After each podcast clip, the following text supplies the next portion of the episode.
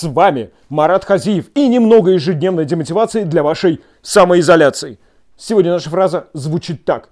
Работайте в тишине. Пусть ваш успех будет вашим шумом. К сожалению, все в интернете слишком близко к сердцу приняли эту цитату. Но не первую часть про работу в тишине, а вторую про успех и его шум. Поэтому, если пошуметь как следует о своем успехе, предполагается, что вы где-то там поработали, просто этого никто не видел. К сожалению, ребят, к сожалению, это так не работает. Цитата работает слева направо, справа налево. Она не работает. Поэтому, если кто-то слишком громко шумит о своем успехе, совсем не факт, что он при этом поработал.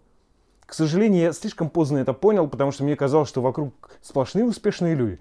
На самом деле это неправда. Поэтому работайте в тишине. А шум случится или нет, это не важно. Главное – успех.